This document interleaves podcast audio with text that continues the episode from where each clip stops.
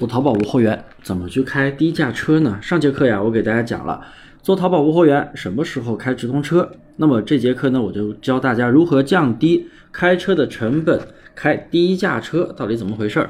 我会讲两个情况，一种呢就是铺货玩法的全店低价车，还有一种就是常规方法的低价车。这种更有针对性，也是我们后期一直会考虑去用的。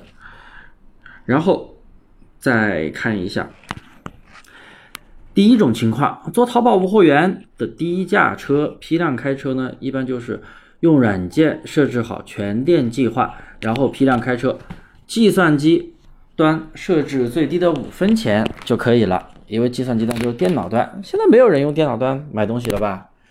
然后无线端呢设置五毛钱，把那个什么捡漏词包呀、智选词包啊全部勾上。这是常规的店群开车的方法，比较无脑简单。这种开车的方法其实就跟你铺货一样，完全碰运气啊，基本上都是推的新品嘛，因为没有基础销量，你那么多商品，然后呢看产品的好坏，产品好的话的确会给你带来流量，甚至会出单，而且当天的限额金很快就能花完。限额金是什么意思呢？就是你每天限制花五十、花一百、花三十，最低是三十。啊，一般是这样子的。当你每天的这个限额金能很快的花完的时候，你就可以开始调整分时折扣，把你设置的五毛钱我降价为四毛。哎，当天的钱又能很快的花完的时候，跑个一两天，哎，你再继续往下调，调到三毛，就这样子慢慢去调。那么你本来五毛钱，三十块钱，五毛钱一个点击的话，大概就是六十个访客，一个访客五毛钱的话。六十个就是三十块钱嘛，对不对？哎，当你降为四毛之后，你算一下，三十除以四，增加了访客，对不对？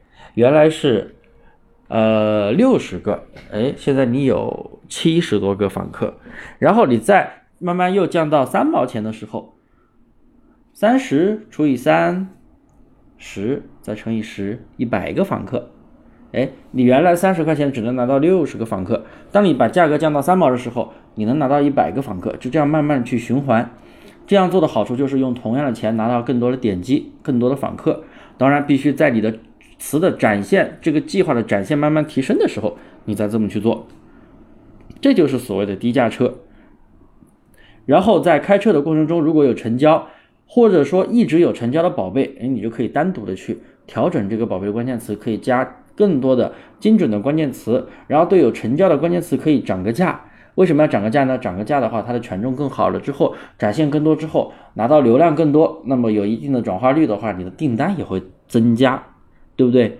不过呀，做铺货朋友一般就是客单价比较低，利润低，那你还真的只能从低价点击开始了，没有办法去开那么高。要不然的话，扣一单，两个访客、三个访客都不够你一单利润赚的。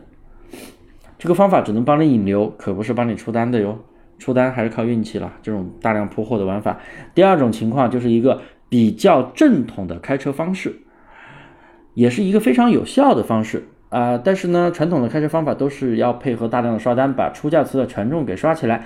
但是我们做无货源呢，那么刷太费钱，还有很大的风险，特别是对于很多小白朋友来说，是吧？哎，说的无货源是低价。低成本的一个玩法，怎么一下又花那么多钱去开车？那肯定不现实。所以呢，我们前期一定要知道啊，淘宝无货源做直通车的一个底层逻辑是什么？直通车只是花钱买关键词流量，不是买订单的。所以呢，我们一定要设置精准的关键词，你的流量精准了之后，你的转化率才会高嘛。然后一定要设置标准计划，不要去智能计划啊。智能计划一般是用来常规方法测款的，非常的烧钱。你们有一些学过那种所谓的常规运营课，应该是吧？那些老师教过你智能计划，充一千块钱，先干一千，一天干五百，烧两天，烧一个星期，烧几千块钱，看能不能把款测起来？那不是扯淡吗？哪有那么多钱去烧啊？给公司烧那有钱，咱们对咱们个人来说哪有那么多钱去烧呀？对不对？烧完了本来就交了学费去学，然后你还烧几千块钱，烧一万个一万块钱去烧一个款，那不扯淡吗？对不对？啊，智能计划它一般就是烧钱，所以呢，我们一般就是把店里的小爆款挑出来，因为你的小爆款已经有了基础销量，有了一定的评价，还有视频页面什么都优化好的，我们开标准计划，然后通过生意参谋品类商品三六零整理出该商品有加购的、有转化的关键词，然后我们添加到标准计划里面，然后我们可以用系统推荐的价格去出价，一般呢是一块钱，它有的推荐的是一块二，哎，反正你就推荐的价格去设，然后我们多添加一点精准匹配的关键词。还有简陋词包和智选词包、优选词包那些全部都要选上，然后后面呢，我们也要把人群溢价选上。关于溢价，默认的是百分之三十，我们不用管。然后我们可以设置每天三十到五十块钱的限额，计划可以给你带来收藏加购，能带来订单的话，我们再去调整分时折扣去降价，就跟我们第一个方法讲的一样。因为出了单的关键词呢，词的权重会变高，展现会变多。如果没有出单，但是你的展现越来越高的话，很快就能把你设置的钱烧完。那么这个时候，我们也要去调整分时折扣去降价。我们要用同样的钱拿到更多的点击和访客，对不对？慢慢调整几次之后，你会发现你需要花的钱越来越少，拿到流量却越来越多了。今天的这节课呢，虽然是一节音频，但是对于很多有基础的朋友来说啊，听完绝对是醍醐灌顶。大家一定要订阅我的专辑，下期内容预告：做淘宝补单的几种违规情况详解。